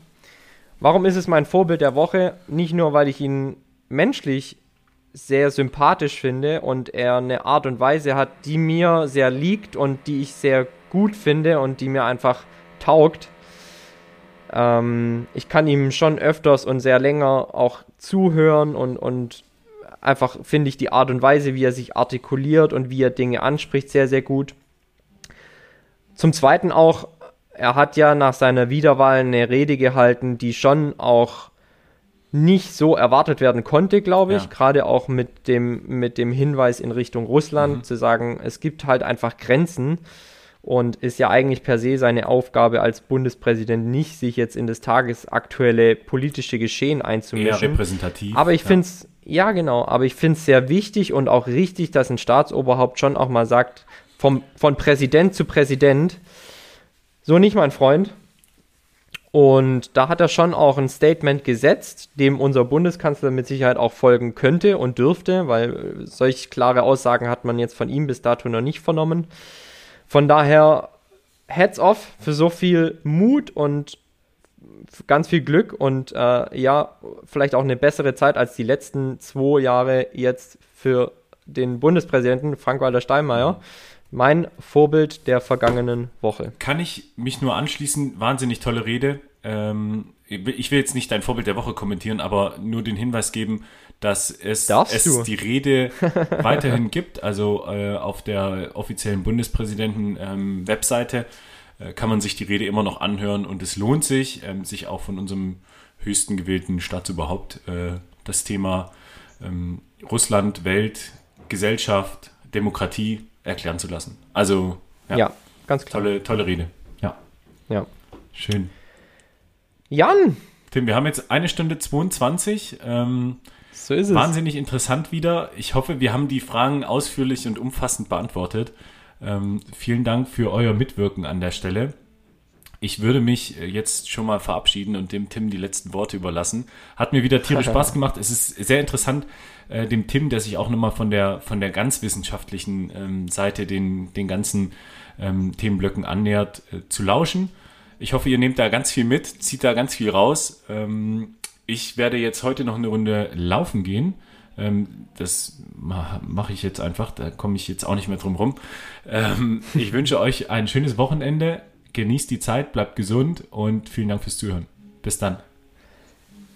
Ja, zwei Punkte, die ich heute ganz gerne zum Schluss noch ansprechen würde.